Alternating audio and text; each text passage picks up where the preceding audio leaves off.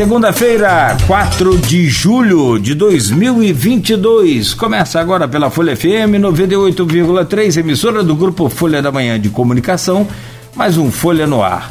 O programa de hoje é, tenho o prazer de receber o nosso querido Edmundo Siqueira, é servidor público, blogueiro da Folha, do portal folha1.com.br, conosco aqui para comentar né, sobre as situações envolve, envolvendo cultura, a política também, enfim, está sempre atento a isso aí, principalmente essa questão de cultura e toda essa polêmica é, envolvendo aí a, a recuperação do patrimônio histórico nosso, que é o Arquivo Público Municipal. Edmundo, bom dia. Prazer sempre recebê-lo aqui, alegria nesta manhã de poder conversar com você. Seja bem-vindo mais uma vez. Bom dia, bom dia Cláudio, bom dia Arnaldo, bom dia Beto, bom dia quem está aí nos ouvindo. E é sempre um prazer estar aqui. Sempre que me requisitar, estarei aqui na bancada com o maior prazer. Arnaldo Neto. Por favor. Vamos lá, bom dia Edmundo. É, o assunto, como o Nogueira adiantou, acho que cultura e política, e, e acabam se unindo também, né? Política cultural, que é um assunto importante da gente tratar. Mas a Folha trouxe, na edição desse sábado, uma matéria sobre é, a restauração do solar do colégio, né, onde está o arquivo municipal, e é uma novela que já começa a se formar. Campos vive de novelas, né? A gente vai falar aqui de novelas da Câmara, novela, agora novela de patrimônio cultural em relação a esse recurso é, já destinado pela ao UENF pela Alerj, mas a obra ainda não começa. Você que acompanha mais de perto é, é, essa questão do que é noticiado e do que não é noticiado, do que é bastidor também. É, qual o resumo dessa situação? Há alguma previsão dessa, dessa reforma começar? E qual a, a importância dessa reforma para o prédio histórico? Tem algum risco ali de desabar, de algum incêndio, alguma coisa? Como que está a situação do prédio com a necessidade dessa obra o mais rápido possível? Bom, primeiro a gente acho que deve falar, até falando de arquivo público, né? Deve comentar antes o, a história da, da daquele solar ali. O solar do, do colégio, é, ele, é, ele é, talvez, talvez não, ele é o prédio de pé mais antigo que tem em Campos. Século XVII, né, início do século XVII, uma fazenda jesuíta, que aquilo ali era, era dos jesuítas, e, e fizeram um, um, mosteiro, né, o solar do, do colégio, e tem toda a relação histórica da formação da cidade, a expulsão dos jesuítas do, do nosso território, e a, a, compra daquela fazenda, essa fazenda que era a sede no solar do colégio, é uma fazenda enorme, que ia até o solar dos Arizes. É, isso conta toda a nossa formação econômica e social da, da, da nossa, nossa região toda. E ele é o arquivo público ali há 20 anos, e o, o arquivo e o solar eles, eles se misturam. É, acabou sendo a história junta, e não sei se vocês lembram, mas no governo Rafael faltou luz lá algumas vezes eu noticiei algumas vezes isso, assim como faltou no museu, assim como faltou em outros equipamentos. E, e a gente vê o, o, A gente pode falar em descaso porque eu acho que o equipamento daquele, com a importância que tem, não só para Campos, para a região inteira, ela é, ela é evidente, né? o descaso é evidente. Então, se a gente parar para pensar na história do solar e na importância que ele tem e ver a situação dele hoje, a gente, no mínimo preocupado, a gente precisa, precisa estar.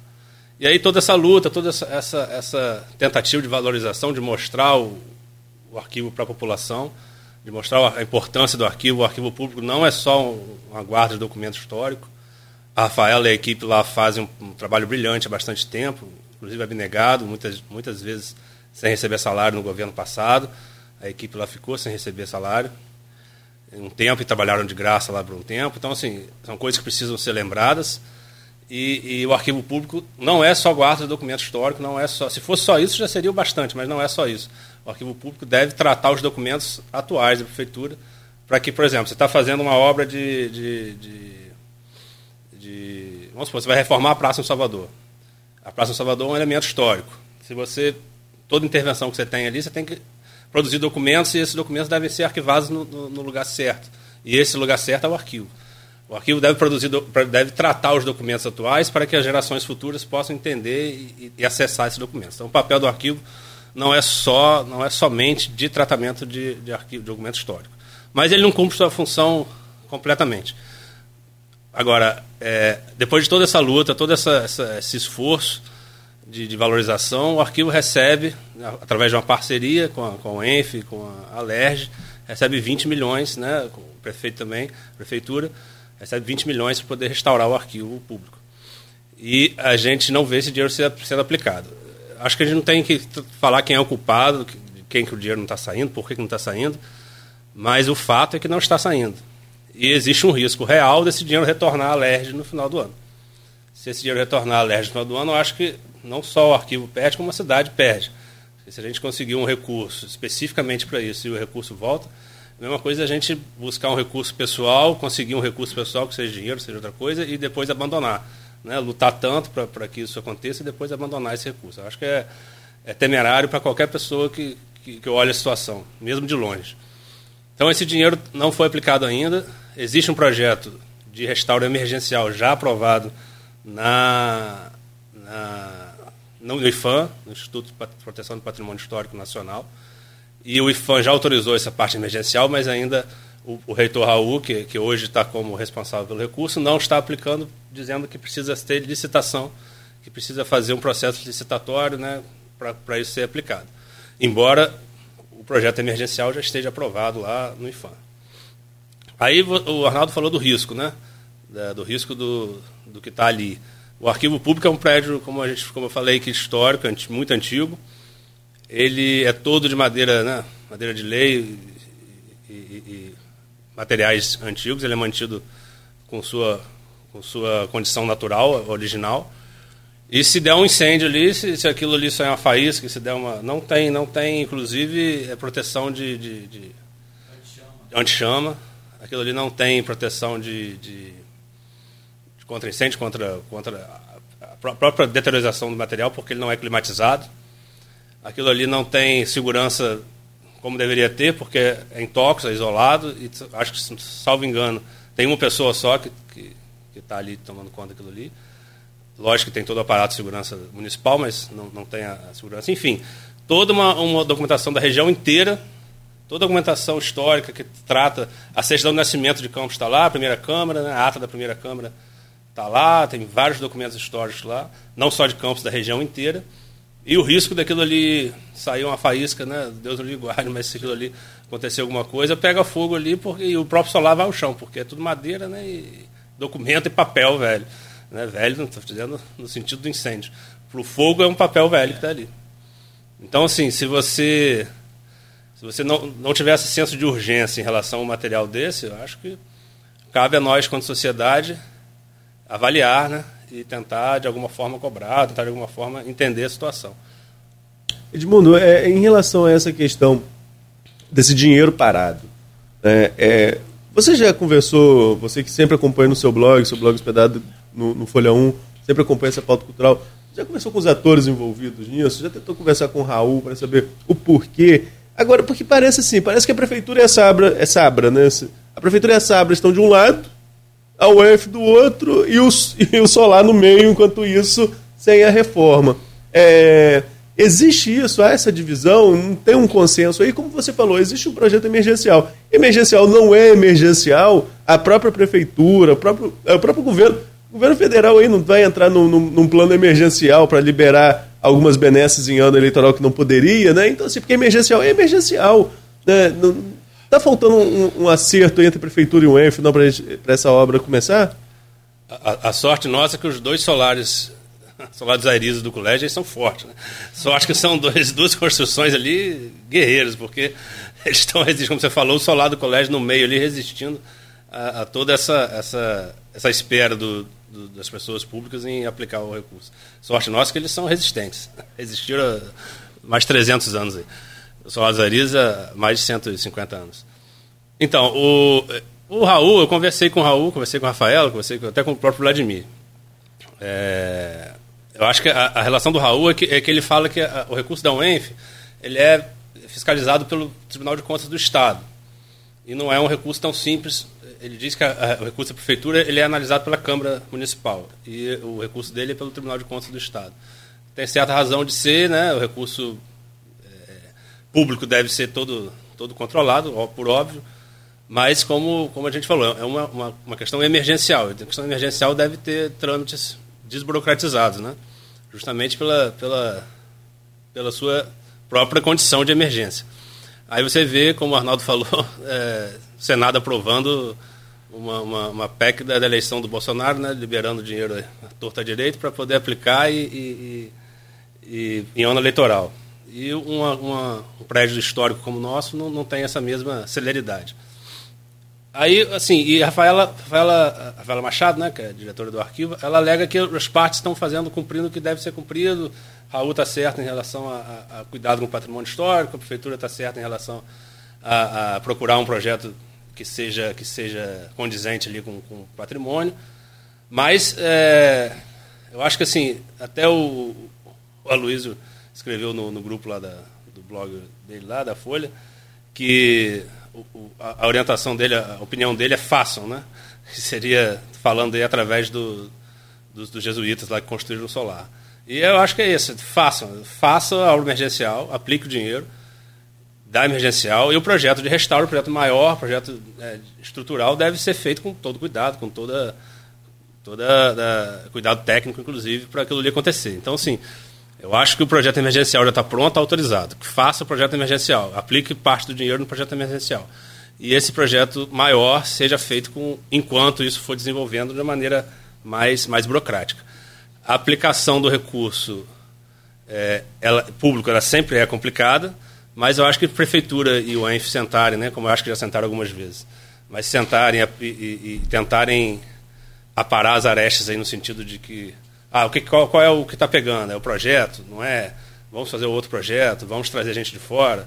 Eu acho que se o recurso está em caixa, o mais difícil foi conseguido, né? Que é o recurso. Conseguir o restante, eu acho que é mais fácil. Eu acho sim, é, eu acho, eu, pelo que eu estou acompanhando.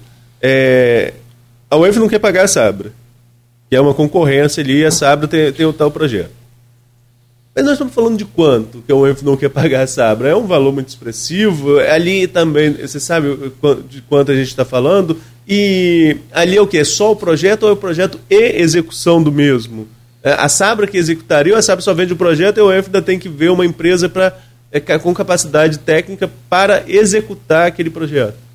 Me parece que a Sabra ela tem feito algumas ações ali, ao meu ver, equivocadas. Por exemplo, no Solar dos Arizes, ela, ela divulgou aí não sei, não sei qual foi a, a intenção, por quem, mas eu recebi, por exemplo, um vídeo dela da, da, de restauro do solar, dos Arizes, e esse vídeo foi, foi comprado de um, de um acadêmico que fez um trabalho de final de curso sobre Arizes, comprou esse vídeo desse acadêmico, e esse vídeo está ali circulando como se fosse a Sabra feito, fazendo um projeto para a restauração do solar dos Arizes, falando do caso do solar dos Arizes.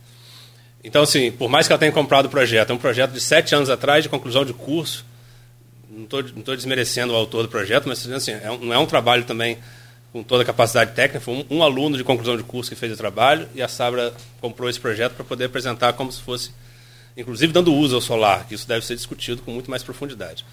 Então, assim, eu acho que a Sabra tem feito algum, algumas, alguns passos aí errados. Eu acho que a Sabra parece, me parece que o, o projeto de restauro do, emergencial do, do colégio, é, o preço está tá, tá um pouco elevado, sim. Mas eu, se o IFAM autorizou, né, eu acho que está dentro do, dos parâmetros. Eu acho que não custa a gente, a gente tentar trazer é, a discussão, a prefeitura tentar trazer a discussão, para esmiuçar esse projeto. Qual é a dificuldade? Porque fala que se falar que está caro, por que está caro? Qual a comparação? Existe outro projeto para comparar? Está caro em qual sentido, né? O restauro, o restauro emergencial, a obra emergencial também depende de restauro, também depende de só uma dúvida pegando um gancho que você está falando. E se vai licitar, vai licitar quando? Se vai licitar, vai licitar quando? Então, assim, se você trazer é, a sua justificativa que está caro, ou que a Sabra não tem capacidade para fazer, ótimo. Apresente a justificativa, apresente a solução, né? É só falar assim, não, a Sabra está caro, eu acho que o, tra o trabalho deles não é bom. Você tem outro para apresentar? Você tem uma comparação de fazer dois projetos? A prefeitura concorda que está caro? Né? Os atores envolvidos concordam, tá, cara? A, a, a gestora do, do, do, arquivo público concorda?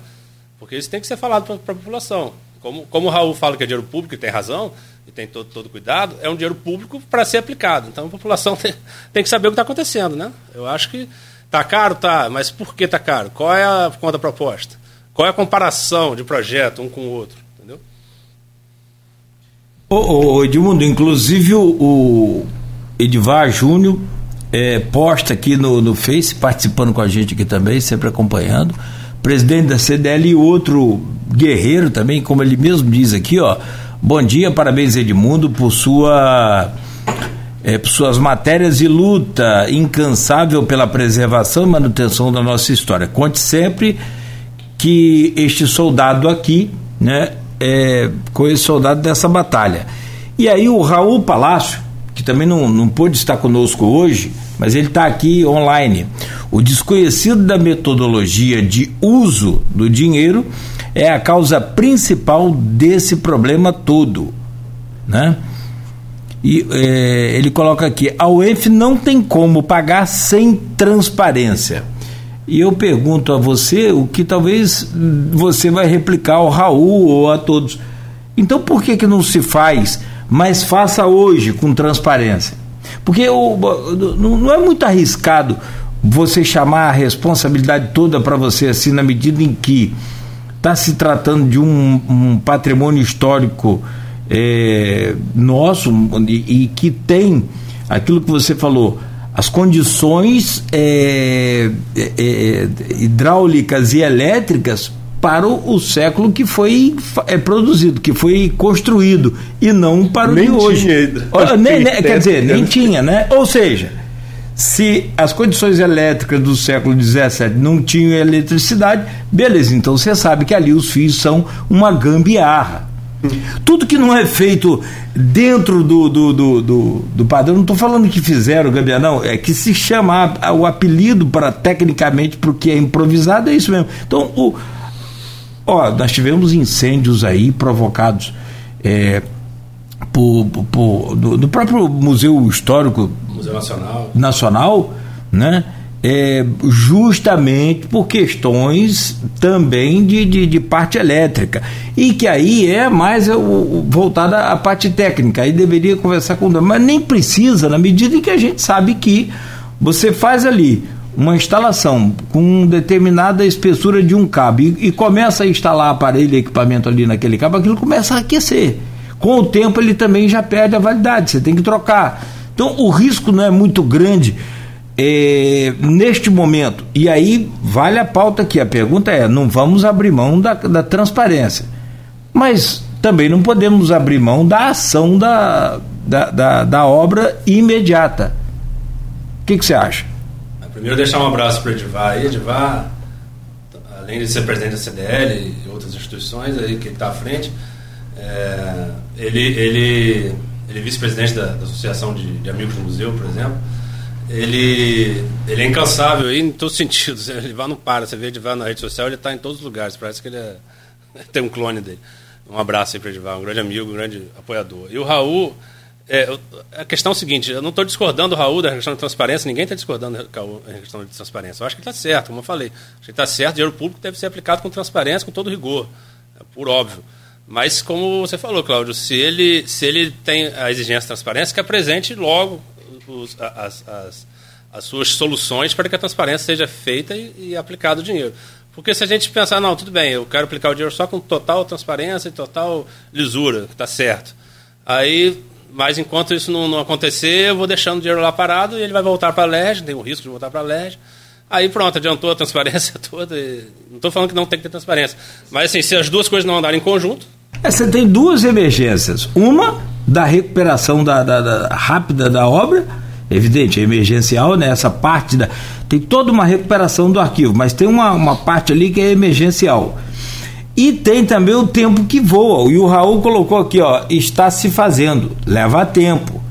Se tivermos um projeto, a gente manda orçar e licitamos a execução. Então, então esse é um ponto que a Raul sempre fala comigo ele está certo também. Está certo. Um Ninguém discorda poder, da, é, da, da, da transparência. Um projeto, se tiver um projeto, ele faz logo a, a, a, o orçamento, digamos assim, nas empresas que forem querem fazer.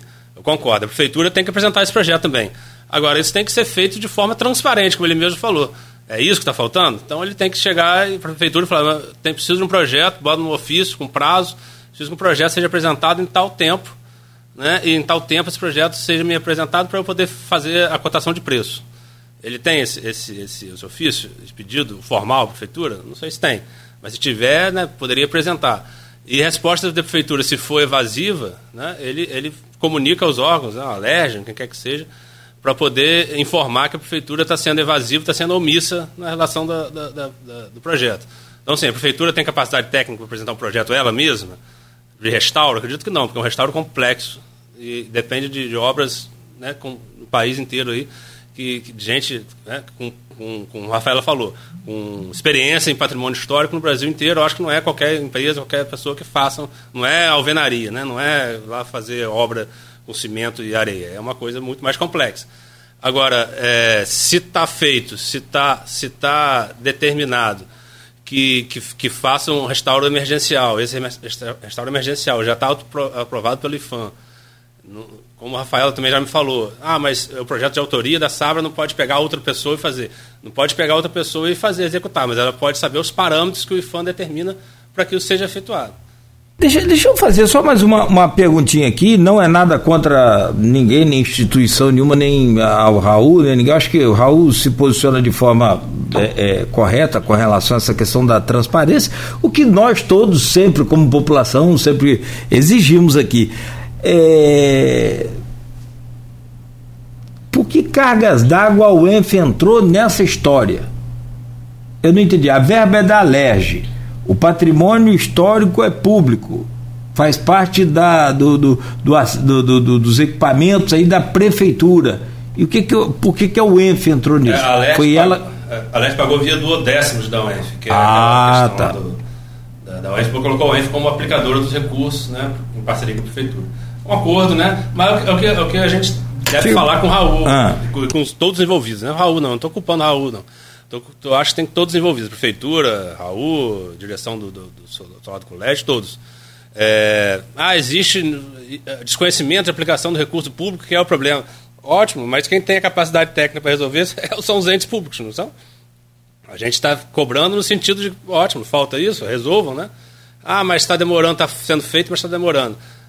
Tudo bem, se, se, o nome já diz emergencial, deve ter feito com mais celeridade. E assim, está demorando, mas eh, existe, existe é, é, procedimentos que cobrem da prefeitura oficialmente esse, esse, projeto, se for esse o empecilho? Entendeu? É, eu acho que é isso que transparência também parte por isso, né? Existe esse pedido formal da prefeitura, existe um ofício, existe uma, uma comunicação entre procuradorias, né, da UENF, da, da prefeitura, para que isso seja cobrado, porque vamos supor que lá na frente esse dinheiro seja retornado, ou vamos supor que Deus me livre guarde, saia um incêndio no, no, no solar do colégio e danifique material lá a quem, a quem você cobrado essa responsabilidade, se o dinheiro estava em caixa, entendeu? Eu acho que por mais que, que exija transparência, os gestores públicos têm que pensar nisso. A quem vai ser cobrada a responsabilidade caso aconteça algum problema? Então, assim, eu, no lugar de Raul, eu formalizaria tudo. Ah, falta o, a prefeitura, eu quero que me apresente um projeto, mas eu vou ficar esperando o projeto aparecer para mim? Não. Eu vou chegar lá e a prefeitura vou fazer oficialmente, a prefeitura se, se responda oficialmente. Porque até para se resguardar, caso aconteça algum problema, que eu pedi à prefeitura né, oficialmente que ela apresente o projeto e ela não apresentou. Então, assim, não seja sendo feito também não. Estou falando que, que as pessoas responsáveis pelo restauro devem, fazer com a racionalidade necessária, né? Comentário do Edivar Júnior aqui, eu acho que resume muito do que você está falando, Edmundo. Precisamos de um diálogo resolutivo entre o ENF e a Prefeitura. Acho que é isso, né? Porque nós estamos numa situação, até pegando um gancho, que nós temos dois equipamentos temos o Solar dos necessitando da reforma e que tem uma decisão judicial, gostaria que você comentasse sobre ela, inclusive, mas não tem o dinheiro ainda, a prefeitura que tem que arcar. Do outro lado, o Solar do Colégio tem o dinheiro e a obra não começa. Assim, vira até um contrassenso, que o problema normalmente é dinheiro. Tem dinheiro e não começa, né? E, pegando um gancho, queria que você comentasse sobre essa fala do, do, do Edivar, mas pegando um gancho também, queria que você comentasse pra gente como está a situação do Solar dos você acha que, que há condições da prefeitura fazer? Porque na sexta aqui, na sexta, é, sem ser a última anterior, o prefeito Vladimir, ao comentar, no meu ponto de vista, até jogou um pouquinho assim: olha, são 50 milhões, será que a população quer que a gente gaste 50 milhões lá no Solar dos Aires? Acho que ele meio que é, jogou assim para ver qual seria a reação da, da, da, própria população em relação a isso. Mas existe uma decisão judicial, né? E decisão judicial cúmplice, né? É, vou repetir o que eu falei. A sorte nossa é que os dois solares são fortes. são dois, são dois monstrengos lá, feito de com mão de obra escrava, inclusive, que isso deve ser, inclusive, ser trazido a, própria manutenção dos, dos solares é para trazer essa história também, trazer a história ruim, trazer a história perversa que nós que permeou nossa região, o Brasil inteiro. Isso deve ser contado, não deve ser esquecido, não. Isso Sim. deve ser contado. Aquilo foi feito com mão de obra escrava. E fizeram muito bem e está resistindo até hoje. A sorte é essa. Porque senão já, os lados Arizes já caiu uma boa parte, né? E possivelmente, eu já conheço aquilo ali mais de perto, possivelmente aquilo ali não dura mais aí, não sei, um ano, dois não. Eu acho que aquilo ali, mais umas chuvas grandes aí, mais uma, uma cheia que, que vier, não acho que aquilo ali dure muito tempo não. E, é, como você falou, existe uma, uma sentença da, que hoje está na terceira vara federal de Campos, movida pelo Ministério Público Federal, transitado, transitado em julgado, não cabe mais qualquer recurso, determinando que a prefeitura faça imediatamente as obras nos solados Arizes. Né?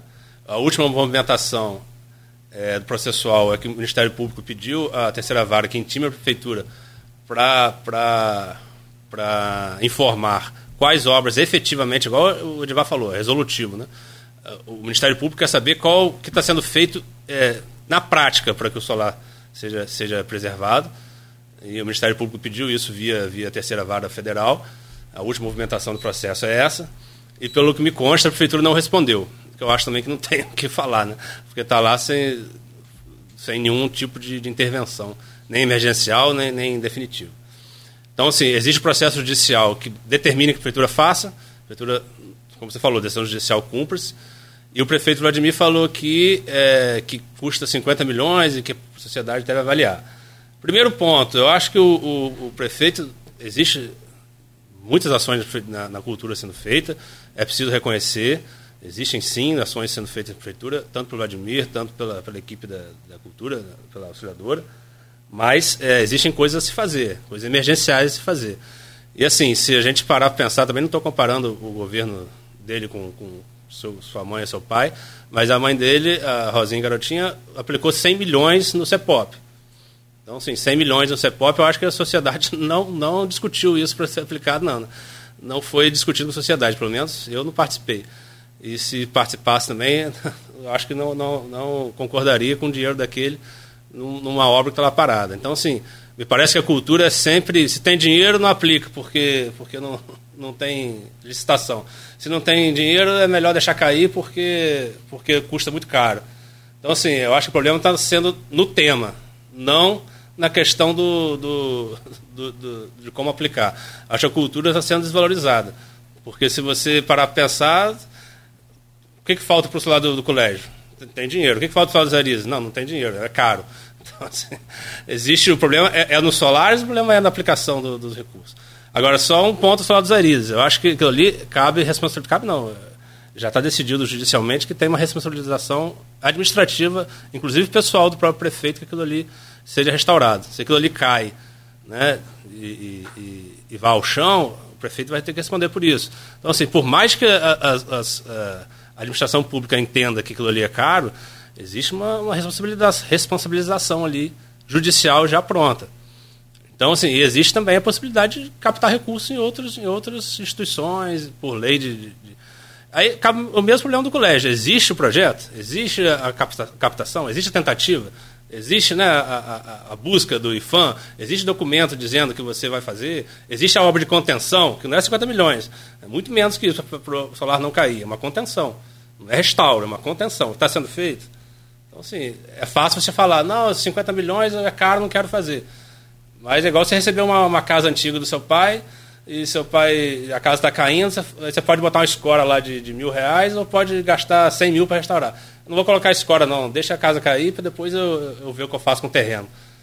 Não sei, é mais ou menos isso. É, às vezes a gente não vê também uma certa torcida para cair. Né? Eu lembro que eu, enquanto repórter, acompanhei um. Não vou citar o prédio, não, porque é particular e tem muito isso também, que às vezes o, o, público interfere no particular, porque manda restaurar, mas não dá suporte financeiro, que às vezes a pessoa não tem, né? Às vezes é herança e a pessoa não tem como, não tem como restaurar. Mas que tinha gente que falava que era melhor que caísse logo, às vezes tem muito isso. Mas enfim, é só um comentário para puxar um outro gancho. Em relação ao solar dos Arizes, é, eu pesquisei, falava com você aqui antes do programa, pesquisei na década de 80 e já tinha foto de Sofiati lá falando sobre o perigo do, do, do, do solar cair. E até hoje nada avançou.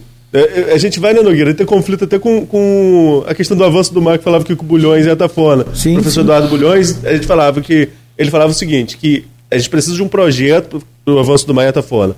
Precisa de um projeto. Depois desse projeto são mais quatro anos para que algo resolutivo seja feito, porque é, demanda tempo. Aí eu falei, até brinquei, olha, daqui a pouco você não vai fazer a contenção do avanço do mar em Atafona, já vai ser na sede do município em São João da Barra, né? Porque não vai dar tempo. Mas ele falou que enquanto não começa, isso só vai atrasando. No caso dos solares, pegando um gancho até com São João da Barra, que é o caminho ali da BR-356, o tráfego mudou muito. Né? O tráfego de veio. A, a, construção foi feita num período que todo mundo andava no máximo de carroça ou a cavalo. E agora a gente passa carreta pesada ali e que acaba é, é, deixando a estrutura ainda mais comprometida. Dá para cravar, Edmundo, quanto tempo aquilo ainda resiste ou nem técnico é capaz disso? É, eu consultei o arquiteto Humberto, Humberto Chagas, não me engano, falta, falta memória aqui, mas ele não me respondeu ainda, não por, por questão, ele está por questão de agenda mesmo. Mas eu perguntei quanto tempo aquilo ali ainda resiste, porque ele fez uma intervenção, acho que 2004, 2014, eu também não me lembro, no telhado. Inclusive é por isso que ele está de pé até hoje. Por mais que ele seja forte, como eu falei, ele está de pé por, por essa intervenção. O telhado é todo reformado, todo não, uma parte boa reformada e não deixa cair água lá dentro. E, enfim, isso aí é, é, é, é um dos motivos principais de ele estar de pé até hoje. Uma parte boa, que uma parte já caiu. E esse, esse arquiteto que fez essa intervenção conhece bastante solar, por óbvio. Ele ainda não me respondeu, mas eu queria saber uma, um olhar técnico para dizer quanto tempo aquilo ali, aquilo ali resiste. Meu olhar leigo diz que ele não resiste muito, não, porque já caiu uma parte. É, se você for lá perto, você vê que a estrutura ela está cedendo, porque o solar, o solar Aris é um U imperfeito. Até o próprio, os próprios arquitetos falam assim, ele é um U que não terminou, né? É só um, como se fosse um, uma parte é comprida, a outra é menor. E esse U do lado menor, ele caiu, me parece que o solar está caindo assim, né? Todo em, em, em, horizontal, assim, caindo aos pedaços. E talvez uma cheia maior aí, ou uma chuva, período de chuva grande, ele não resista. Como o Arnaldo falou, o trânsito ali de carreta tende a piorar é grande, a estrutura bala.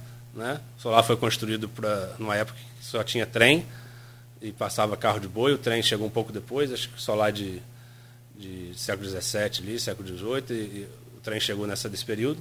Então, assim, é, é, é, é preocupante que ele resiste. Não vou cravar aqui quanto tempo, porque eu não sou técnico. Já consultei o técnico para dizer, mas ele, ele dura pouco tempo. Não dura muito tempo, não. E, e, existe uma outra questão que eu vou trazer aqui rapidinho. É, existe um acervo ali dentro do solar do arquivo, do, do solar dos Arizes, sobre o, o, o Alberto Lamego, cartas, documentos, é, é, é documentos históricos de, de, Portugal, inclusive, vários, vários livros que estão lá dentro do solar dos Arizes, sobre fungo, mofo, chuva, umidade, tudo lá, sendo destruído. Uh, eu, pessoalmente, pedi à, família para que a família cedesse isso ao arquivo público, que o arquivo público pudesse tratar, sem pegar posse dos documentos, mas tratar e ver qual é a, a relação histórica e, e, devolver a família tratada ou deixar cedido para que a população tome conhecimento. A família não autorizou, ele preferiu é, trazer de volta para a posse deles o, o acervo, mas eles, meu conhecimento é que ele ainda está lá sendo deteriorado, sendo, sendo todo perdido. Então, assim, é uma história que a gente tem toda perdida. Não só no Salário Ariz, em tantos outros, outros, outros equipamentos que a gente está vendo acabar. Bom, Edmundo, são 8h27. É... Se contar essa história assim no, no, no filme, parece ficção. Se contar para uns amigos de fora, os caras não vão acreditar. A história da ponte que Arnaldo pesquisou aí é, recentemente para fazer uma matéria que, por sinal, ficou muito boa, como sempre. A história da ponte é, é, desde da década de 80, a de Alaí Ferreira, né, que não, a ponte que não terminou, vai se arrastando agora com a ponte da integração. Tem umas coisas que acontecem aqui na nossa região que se é que dizem também aí no, no, popular tem uma cabeça de burro enterrada que tem um burro inteiro. Deve ter, deve ter. Com, as, com a égua, com, a, com todo mundo. Que, pelo amor de Deus, que situação que Campos vive com seu patrimônio histórico e cultural.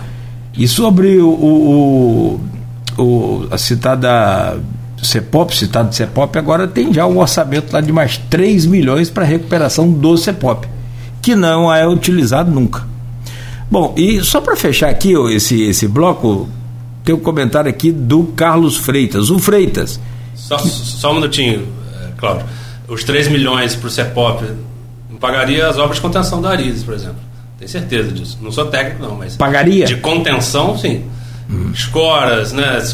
Pelo menos o início da contenção, pagaria. Porque não estou falando de restauro, estou falando de contenção. Contenção para não cair. É. Carlos Freitas, o Freitas é que, na verdade, é o, é o, é o pai dessas meninas todas aí que passaram, que estão lá no arquivo, como é a, a, a, o caso da Rafaela, a Graziela mesmo também já, já passou por lá e ele é um camarada extraordinário. A preservação da memória e do patrimônio edificado da região norte fluminense está numa encruzilhada. Ou se faz o que é necessário ou se perderá. Escolha de Sofia? Ele pergunta. Você responde depois no próximo bloco, você comenta, por favor. Vários comentários aqui, Arnaldo. É, só eu, eu, eu falei sobre a questão do daquele é, dessa desse, dessa situação que a gente sempre usa, né? Quando problema tem numa região, numa cidade, que Campos tem uma cabeça de burro enterrado, eu falei que tem um, é um burro inteiro. Aí Arnaldo achou aqui o comentário, deixa eu trazer o comentário dele aqui do. do rapidamente, que, que vem, vai subindo, rapaz, entrando comentários novos, e a gente acaba se perdendo aqui nos. Carlos Augusto Souto de Alencar. Foi ele que comentou, Arnaldo? Peraí. O, é, foi ele mesmo. O problema da ponte da integração não são as cabeças de burro, já aumentou para cabeças, já não é uma, já deu Não são as cabeças de burro enterradas, e sim os burros que estão bem vivos. Tá aí, ó. Bom, ô, meu cara Edmundo, teve também um comentário aqui no, no, no bloco anterior, que foi do Freitas, a gente falava, é, ele pergunta, a escolha de Sofia, essa coisa de. Né, é, preservação da memória do patrimônio histórico é, de Campos, edificado na região norte fluminense, está numa encruzilhada. Ou se faz o que é necessário ou se perderá. E aí ele pergunta a escolha de Sofia? Primeiro deixar um, um abraço para o Freitas aí. Freitas é a, a alma do solar do, do, do arquivo público, né, solar do colégio que se misturam lá. Formou a equipe muito bem, formou a, a equipe lá com muita maestria e com muita capacidade. É, Freitas é um amigo também defensor incansável. Eu acho que não, mas eu quero discordar dele. Depois de fazer essa rasgação de seda, eu quero discordar dele, porque não me parece uma escolha de Sofia. A escolha de Sofia, salvo engano aqui, é uma, é uma escolha né, que uma mãe teve que escolher entre dois filhos. É uma escolha impossível, né? Uma escolha de Sofia, uma escolha impossível. Não existe escolha impossível. O soldado do colégio tem dinheiro, tem que aplicar. O soldado dos Arizes é, existe determinação judicial e tem que cumprir. Então, qual a escolha de sofrer que, que existe, escolha de sofrer que existe nesses casos? Dois casos que tem que ser feitos. Um que tem dinheiro para aplicar, outro que tem judicial para cumprir. Então, não me parece muito difícil de, de, resolver, não. Tem mais comentários aí, Arnaldo. Se quiser, fica à vontade. eu, vou, eu vou ao grupo, até para a gente ir virando a chave de cultura para política, embora estejamos falando de política cultural, que é muito importante também. Tem um comentário aqui da, da Rafaela Machado, né, que é diretora lá do, do, do Arquivo Público, e ela coloca o seguinte, Edmundo, Campos foi terra por nascimento ou moradia de grandes líderes políticos, com larga expressão nacional, a exemplo de Nilo Peçanha ou ainda do senador Pinheiro Machado, talvez o político mais prestigiado do seu tempo e grande proprietário na nossa região. O que falta Campos para que possamos voltar a ter a antiga e forte expressão política nacional? Gostaria que falasse também sobre as potencialidades da região naquilo que se relaciona ao turismo, seja ele histórico ou ambiental, incluindo-se aí os grandes patrimônios edificados da região, exemplo do Solar dos Airizes. Sobre essa questão dos solares a gente acabou já falando, mas é, sobre essa questão da política que ela coloca. Ela cita o Nilo Peçanha, Pinheiro Machado, pergunta o que falta para Campos é, voltar a ter a antiga e forte expressão política nacional. Campos é, é, falta tanta coisa que a gente não sabe por onde começar, mas é, eu acho que Campos tem uma coisa interessante. Campos passou dois ciclos econômicos muito, muito fortes, né? o ciclo do açúcar e o ciclo do, do petróleo. O ciclo do açúcar determinou todas essas, essas, essas forças políticas que ela citou aí. Porque é, Campos foi uma das cidades mais importantes na época que era Império, Brasil. Continuou sendo uma das cidades mais importantes quando era república, quando já, já foi, já, já, já era república. E justamente por causa de sua capacidade econômica, de sua concentração de usinas, concentração de, de, de produção né, açucareira. E toda essa, essa relação, tanto que o, o, o Getúlio Vargas veio aqui e falou que Campos era o espelho do Brasil. É, não sei se o espelho do Brasil, principalmente hoje, seja, seja uma coisa boa, não. Mas o espelho, quando você fala espelho, é que você está se vendo, você quer, uma, você quer uma, um bom reflexo. Né? Então, se você fala que uma coisa é espelho, você quer que o. Você fala que aquilo ali, ou outra coisa é boa. Campos teve essa, essa, essa, essa protagonismo há muito tempo e teve por um bom tempo. E aí o ciclo do açúcar se rompeu por vários motivos e, e, a, e, a, e Campos passou a ser uma, uma terra meio que abandonada. Embora a condição geográfica dela seja muito boa e tudo isso, né, o maior município do, do estado, mas Campos passou como se fosse uma decadência né, do ciclo do açúcar. E por, por obra do destino e de Deus, Campos começou a ser a cidade do petróleo. Né, e todo o dinheiro que passou aqui no petróleo. A gente falou do CEPOP, 100 milhões de CEPOP. É, 100 milhões para a época era um dinheiro ainda muito maior, e mais Campos tinha uma, uma, uma abundância de recursos grande também, né, do petróleo. Então, assim, eu acho que o petróleo é uma, foi uma, uma, uma dádiva, mas ao mesmo tempo foi uma, uma coisa que nos deixou aí paralisados. Porque quando o ciclo do açúcar ele, ele, ele aconteceu, toda a indústria, todas as relações comerciais eram, eram, afetadas, né? Então, assim, as relações comerciais, o comércio, a relação industrial, a relação econômica com, com, com outros estados, com outras cidades, propiciaram que as, que as, que as, que as forças políticas fossem criadas. Né, o próprio Nilo Peçanha, próprio outras forças aí foram criadas. Então, a própria produção de, de, de açúcar industrial trouxe isso. Agora, o petróleo não. O petróleo era um dinheiro, entre aspas, fácil. Então, gerou, gerou uma força política pelo dinheiro, não pela própria construção do, da cidade. Então, assim, eu acho que uma paralisação entre esse, esses meios aí que, que, deixou Campos numa, numa situação ruim. Né?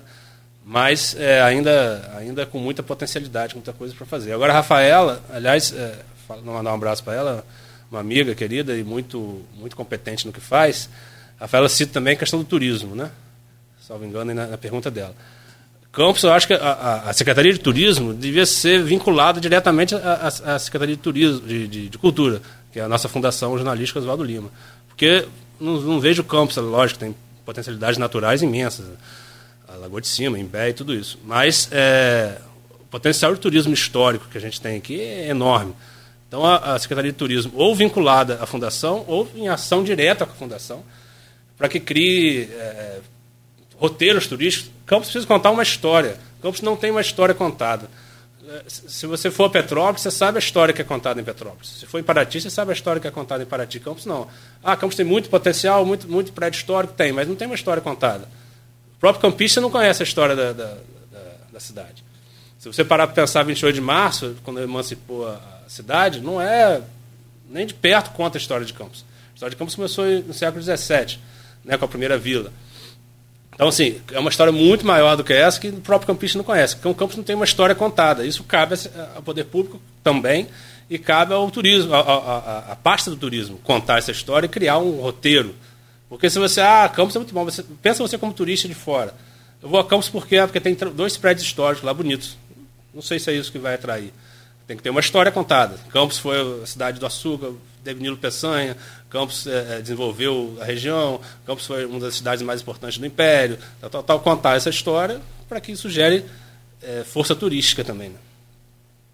Essa questão, essa questão do turismo, é, é, a gente quando fala dos, so, dos, solares aqui, por exemplo, o solar dos Airizes, né, que é, foi a casa, a gente sabe que a residência da família Lamigo, mas é, há quem diga que foi a casa da escravizaura, faz um contexto com a história, por exemplo. Obviamente não foi, mas você consegue turisticamente explorar isso, né, de vender essa imagem, assim como em Verona tem a casa da, da, da Julieta, que também não foi, é uma ficção de Shakespeare, mas você consegue contextualizar isso num, num, num contexto histórico e, e, se cria esse turismo, né? Você transforma isso e aqui a gente não tem muito essa, esse tipo de exploração. E por falar em datas, Edmundo, é até uma discussão que, que sempre volta essa questão de quando o campus foi fundado. E não é só campus, se a gente pegar aqui, pega o São João da Barra, que agora começa a celebrar o 6 de junho, que é a criação da, da vila. E são os dois municípios mais antigos aqui da região, São João da Barra e Campos. Quando que Campos vai definir aí quando que é a sua data de nascimento? Deixar de ser 28 de março, que realmente não foi, foi elevação à categoria de cidade, que é uma data a ser celebrada sim, assim como 17 de junho lá em São João da Barra, que é a elevação à, à cidade, mas, por exemplo, há relatos da, da, da de vila, Ata, da fundação da vila de São João da Barra em 1622, e aí a gente vai comemorar 17 de junho de 1850, olha só o tempo histórico que a gente perde, né? É, aqui você acha qual é a data que vai ser definida como data de fundação da vila? tem que ser realmente a primeira ata da Câmara, há outros, outras histórias que podem ser levadas em consideração. E quando você acha que isso vai ser definido? Tem que ser pela Câmara ou pode ser aí um movimento cultural com, com equipamento, com, com o departamento de cultura do município determinando essa mudança? É, a questão da data é, é, é uma polêmica danada. A gente tem uma, várias, discuss, várias discussões sobre isso e várias opiniões divergentes.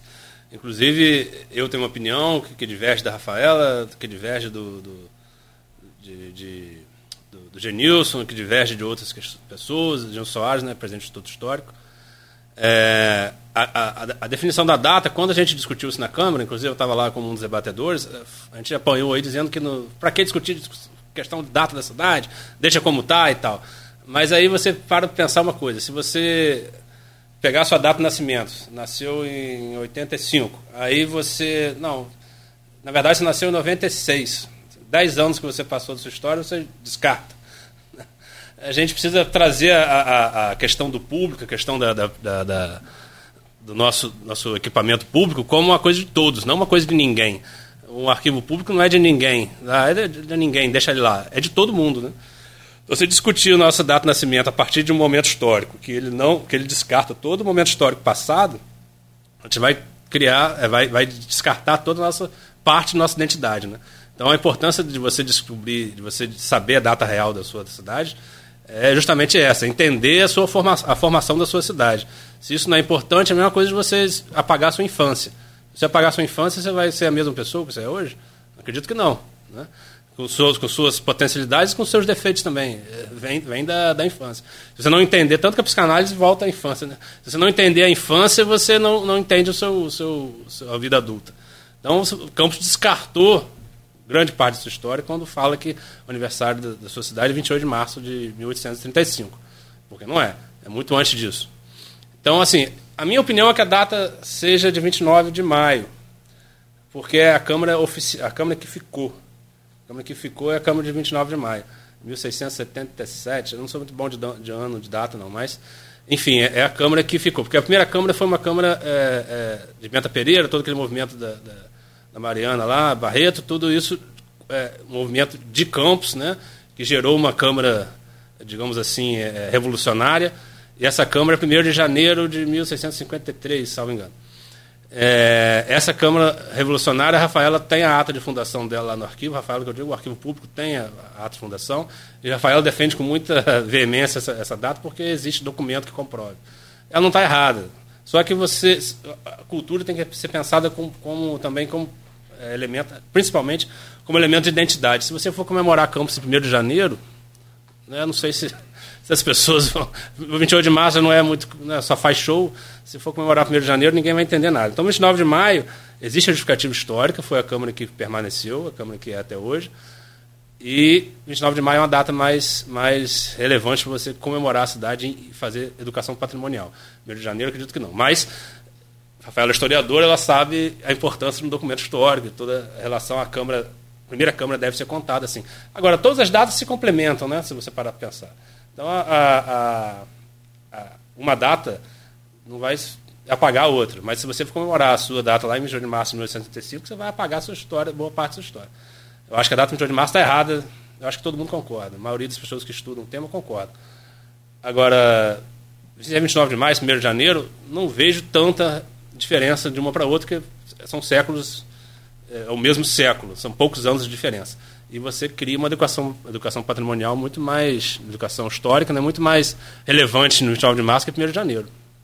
Edmundo, o tema ele instiga e se deixar a gente vai embora aqui só falando de cultura até o final do programa, o que é bom, né? Também não deixa de ser interessante a gente falar sobre o assunto. Mas a gente pautou também política e eu vou pegar a pergunta pode, da. Pode fechar só com um comentáriozinho do Marcelo aqui. Só, desculpa, Nada Arnaldo, disso. perdão.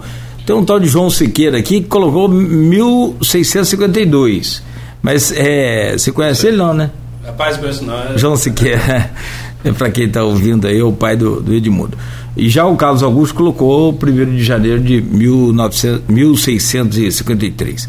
Só para fechar, um comentário do Marcelo Sampaio. Bom dia, Cláudio Nogueira, Arnaldo Neto e Edmundo Siqueira. Só faço questão de ressaltar que a exaltação dos ciclos econômicos fortes de Campos não pode deixar de considerar a exploração e o sofrimento de grande parte da população do município. Sou absolutamente preocupado com uma maior valorização das histórias dos excluídos e não somente das dos que excluíram. A gente falou isso aqui, eu falei isso aqui mais cedo, não sei se o Marcelo estava ouvindo. É, os Solares de Pé, por exemplo, contam a história da escravidão, da exploração humana. Isso deve ser contado e deve ser trazido à nossa, à nossa educação, a educação das crianças, inclusive, para que isso não se repita. Né? Então, a, a, contar as, as os procedimentos, os, os, processos de exploração humana que passaram por Campos é essencial, tanto quanto falar dos ciclos econômicos. É lógico que é. Agora, a escravidão, a exploração humana, o tráfico, a execução de índios, não foi só em Campos, foi no mundo inteiro. Então, assim, é, é, tudo isso precisa ser contado. Não vai, a gente não pode também é, criminalizar Campos. Não, Campos matou todos os índios, mas Todo o mundo inteiro fez isso. Agora é uma história que deve ser contada, óbvio que deve ser contada e deve ser trazida a nossa reflexão. Então, assim, a cultura tem esse papel também, inclusive.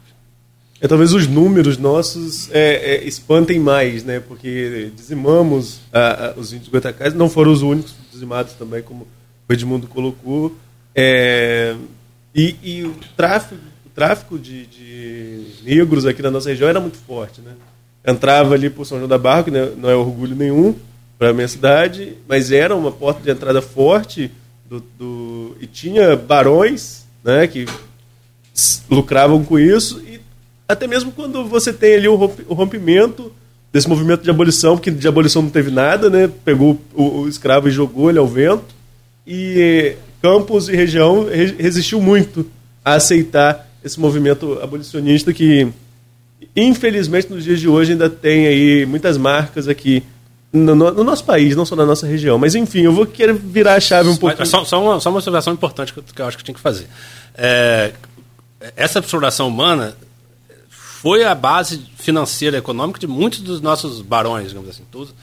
É, o tráfico de, de, pessoas né, foi a, a, a, a forma de que todos, muitos ganharam dinheiro aqui na região na época. Mas também não só aqui, em vários lugares. Vários lugares. Mas eu assim, é, por exemplo, Barão de Araruama, que é o do, do, do, hoje é um museu histórico, ele tem publicações imensas dizendo que, que contra a abolição, que, como é que vai ser feito, qual, qual vai ser a compensação, se tirar os escravos e tal. Agora, se você parar para pensar, a reforma trabalhista há pouco tempo, ele estava discutindo, vamos botar mais horas para o cara trabalhar, tira os benefícios e tal. Cada discussão é o seu, seu tempo histórico. Né?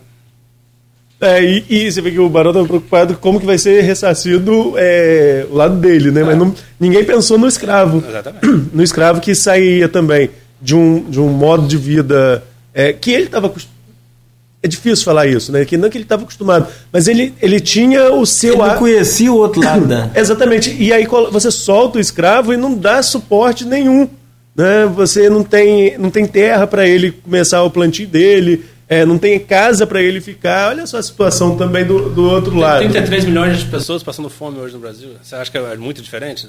Não. A diferença é só a questão de, de, de, de violência, né? São, sequelas, são sequelas é, ainda. a violência da fome é muito grande também. É, é, é, acho, acho que são ainda sequelas desse período. Sim. Porque quando a gente para para pensar, esses dias eu estava numa discussão até, discussão que a gente conversando assim, parece que a gente está falando de muito tempo atrás, mas historicamente foi ontem. ontem. É, bisavô da gente aqui, bisavô, no máximo tataravô, conviveram com escravos, ou foram escravos, aí depende da, da, da origem familiar de cada um, né? A gente não está falando de algo muito longe na história, não. Está falando de ontem na história e Campos tem uma marca muito forte. Mas, Edmundo, é, para a gente concluir, que já são 8h59, se deixar eu bate-papo porque a gente vai embora, é, tem uma pergunta aqui da Silvana Venâncio que meio que resume a situação. Eu queria ouvir sua opinião, pelo menos em relação a isso da política de Campos. Ela diz que Campos tem uma política peculiar. Será? É, com a mesa da Câmara, com discussões, com a mesa da Câmara, discussões acaloradas, votações e anulações, e você tem acompanhado também junto com a gente essa questão da mesa. Você imaginaria esse clima tão quente nesse tão pouco tempo do governo Vladimir? Acho que sim, mas acho que Campos volta a, a ser o espelho do Brasil em algumas questões. É, a polarização, né? Eu acho que a gente polarizar, a gente que tem duas famílias aí disputam o poder, né? A gente vive um. Aí falando, como o Arnaldo falou, ontem, no tempo histórico de ontem, a gente tinha escravos, no tempo histórico de ontem, a gente tinha feudos. Eu acho que Campos continua em alguns feudos políticos aí, é, famílias né, se perpetuando no poder, mas eu acho que uma construção. É aquela coisa, se você hoje tem a opção de Bolsonaro e Lula presidente, é a democracia que a gente construiu, né? Não pode reclamar muito do que, do que a gente fez. Se você hoje tem poucas opções políticas né, que você é, quer votar, tanto no nível nacional quanto municipal, é, é, a democracia e é a condição histórica que a própria sociedade construiu. Então, se você for reclamar, o político não veio de Marte, foi colocado aqui né, na, na, nossa, no nosso meio, ele veio da nossa sociedade. Então, a, a democracia que construímos possibilitou as opções que a gente tem. Então, não dá para reclamar muito. Agora, a questão da, da Câmara de Campos, esse, esse, clima quente que fala, isso, isso eu, eu acompanhei de perto, ali de perto, assim, como, como apuração, conversei com alguns vereadores e tal, e você vê que o, o clima beligerante, o clima de, de, de, de conflito, passou do limite em alguns pontos, claro que passou. O próprio Luiz relata aí a, a, quando ele passou né, passeando com seu cachorro, já falou algumas vezes aqui, e, e o cachorro ficou nervoso pela, pela, condição da Câmara, sentiu aquele clima, a polícia e tudo isso. E, lógico, isso passa do ponto. Mas eu vejo, hoje, depois de, certa, de certo amadurecimento da questão, eu vejo que a Câmara atuante é sempre bom. E a Câmara é um, é um ambiente de, de, de, de discussão mais acalorada mesmo, até discussão é, mais profunda. Não sei se está sendo hoje na Câmara isso, mas deve ser palco de discussão mais profunda dos temas. É, então, assim, a Câmara atuando de forma mais veemente, eu não vejo como problema. O problema eu vejo quando, quando algumas linhas são ultrapassadas, né? Aí você vê na Câmara a gente falar em espancar o outro, você vê na Câmara a gente falar em briga e tudo isso. Eu presenciei, eu, eu presenciei, não, ouvi na, no YouTube uma fala do vereador que eu fiquei muito, muito assustado. Não vou citar o nome não, mas o cara queria bater em outra pessoa e só porque ele fez um evento cultural na, na escola que pouco tempo aí que foi discutido e tal, mas enfim, eu acho assim, quando o legislativo passa de limites é, morais e tudo, isso deve ser discutido, mas também é, é a democracia que criamos. Mas uma Câmara é, passiva, não, não, vejo como bom para a sociedade. A Câmara tem que ser ativa e discutir as questões, sim. Agora, limites devem ser respeitados, claro. Estão sendo, do seu ponto de vista? Em alguns momentos, não. Mas, assim, talvez, talvez, posso ser muito otimista, mas talvez a Câmara tenha amadurecido alguns pontos e tenha, e tenha, tentado, e tenha construído dois grupos ali, ou dois ou três grupos, que vão discutir as questões com mais, pelo menos com mais briga. briga no bom sentido. Se você for uma briga propositiva, é ótimo. Você, por exemplo, discutiu agora a concessão dos cemitérios. É um, é um, é um fato até que eu estou tentando apurar, porque, porque é uma relação histórica do cemitério do Caju, né?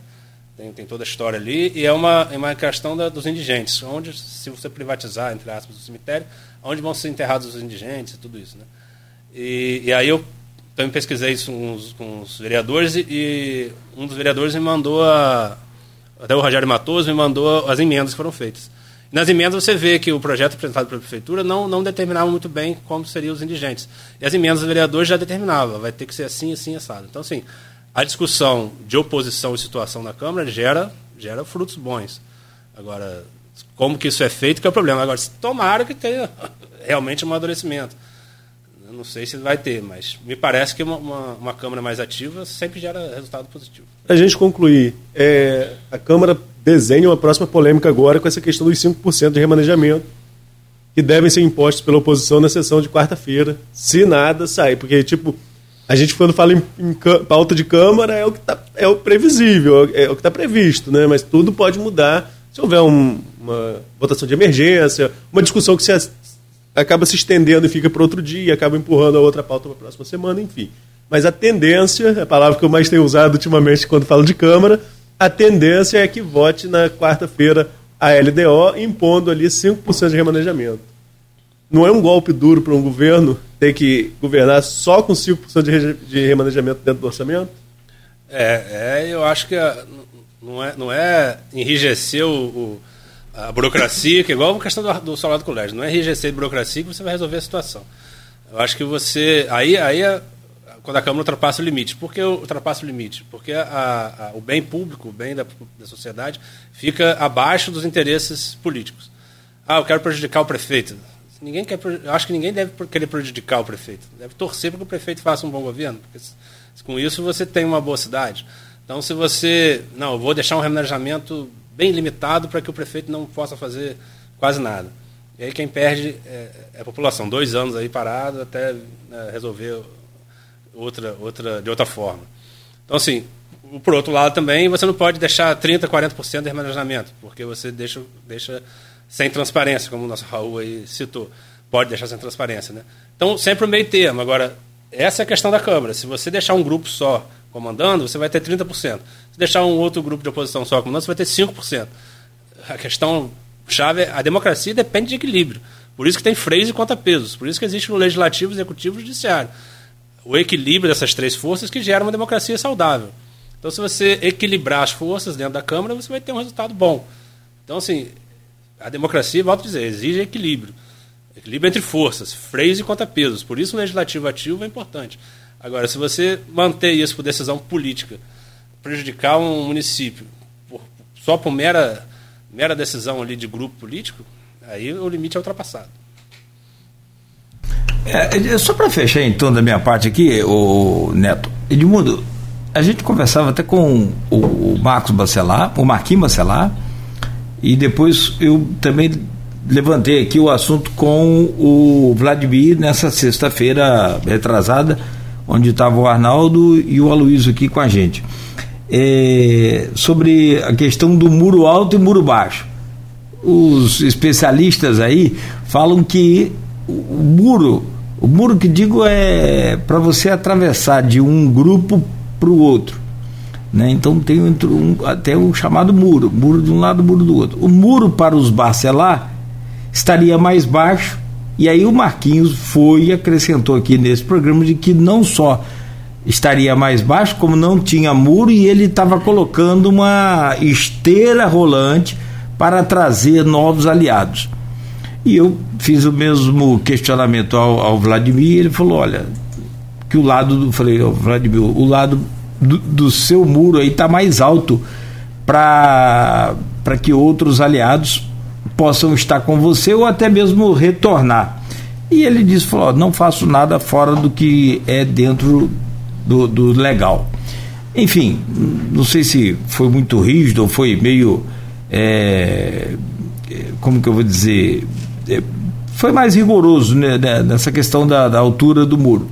Eu te pergunto, você, desse final de ano, ano de eleição, você acha possível? Porque agora houve aquela o caldo entornou de vez na eleição, azedou de vez na eleição e entornou lá no, no, no, no Parque Saraiva. Então, a eleição da Câmara, onde Marcos Bacelar, Marquinhos Bacelar ganhou, foi cancelada, foi anulada. Você acha possível o Vladimir reverter essa situação até o final do ano? Ou é só questão de tempo para isso acontecer? É, primeiro que a, a, a, comparação com o muro, se a gente for parar para pensar em muro político, o muro de Berlim foi destruído aí, gerou tanta.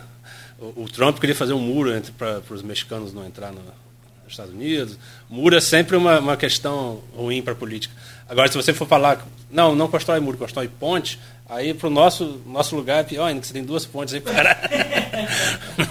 Então, não sei se, se Campos pode falar em muro ou ponte, não dá para falar, não. É, questão, essa analogia aí fica difícil para Campos. Agora, eu acho que o, o a Câmara foi perdida politicamente ali, acho. Né? Se reverter, vai reverter em, por, por, outros motivos diversos que não sejam os democráticos. Não acredito que não, não, não acho que isso vai acontecer, mas enfim, é, eu acho que só se reverte nessa situação. Eu acho que os grupos já estão bem determinados ali, né? Lógico, um pode pular a cerca, vamos botar cerca então, um pode pular a cerca ali e ir para um lado para o outro, mas não acho que influencie diretamente o resultado da eleição, não, da Câmara, não. Agora, volto a dizer, se a Câmara for governada, né, for, for dirigida por, para a oposição dos próximos dois anos, se for, uma, se for uma oposição responsável, ela é benéfica para o município. Porque você, você deixa uma Câmara com, com atividade bem, bem responsável, ética e, e democrática, já que a Câmara não passa a ser apenas um, um puxadinho, como gostam de dizer, da, da Prefeitura.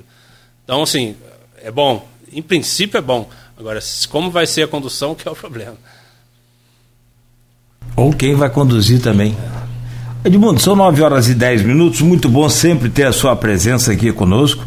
Né? É, transmito um abraço lá para o seu João, né? para toda a sua família, obrigado mais uma vez.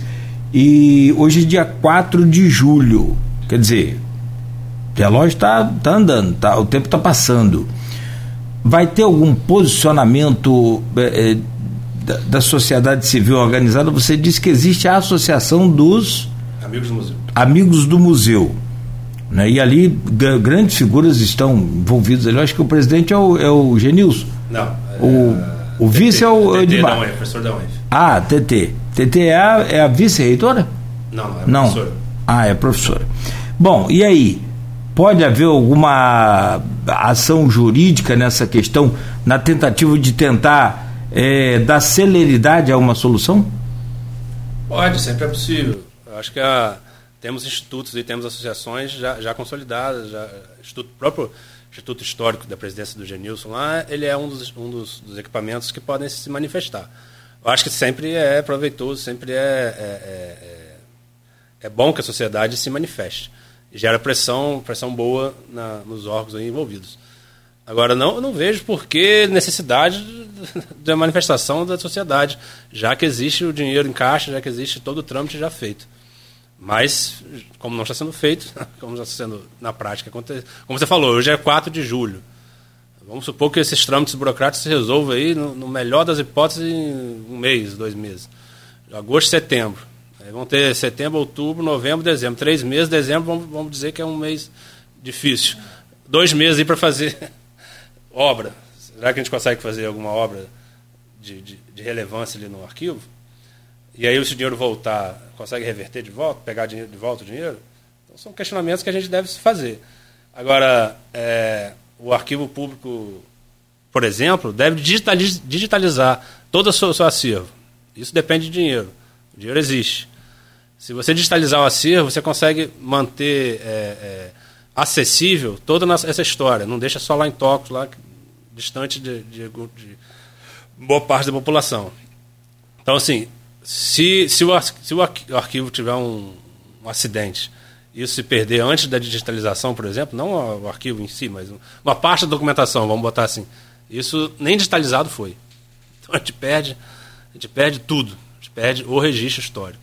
Então, assim, eu acho que isso deve estar na cabeça aí da, de quem está gerindo esse recurso. Mais uma vez, obrigado. Arnaldo. Opa, agradecer o Edmundo aí pela participação com a gente, sempre enriquecedora, é um assunto que se deixar a gente faz aqui é. o dia inteiro de programa, mas é importante também destacar que se não houver cobrança, aí mesmo que vai esperar a ação do tempo e deixar tudo desabar. Então é importante que a sociedade civil esteja mobilizada. E em relação à Câmara, vamos aguardar as cenas dos próximos capítulos, porque nada é previsível nessa política campista. No mais, muito obrigado, Edmundo. Bom dia a você e um bom dia a todos os ouvintes, Nogueira. Valeu, Neto. Amanhã de volta às sete da manhã. É, para você que nos acompanha, nos acompanhou até aqui. Muito obrigado. Amanhã...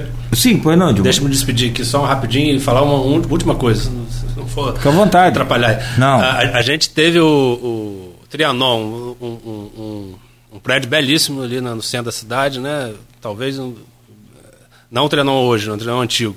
A gente teve o Banco do Brasil, a agência 5 do Brasil, ali hoje, onde hoje é a cidade de Campos, do lado do Banco do Brasil atual.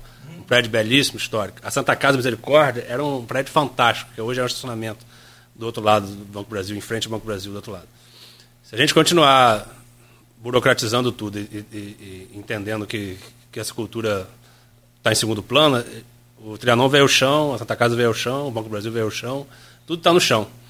A sociedade começou a continuou vendo aquilo com muita, muita, eu acho que com muita é, parcimônia, muita, muita tolerância. Então, assim, se o, se o arquivo público e o salário dos Aris resistirem, não vai ser por, por, por, por, coisa boa, não, vai ser por, por resistência divina e da sua própria construção. Então, eu deixo esse apelo e me despeço aqui, me agradecendo a, o convite, sempre que precisar estou aqui, mas deixo esse apelo justamente por isso. Se a gente continuar assim, continuar Trianon sendo destruído, né, Santa Casa, Tomara que o solar do colégio e o solar dos Aris não passem a ser só história, a gente passe a ver só foto deles. Né? É, você está correto.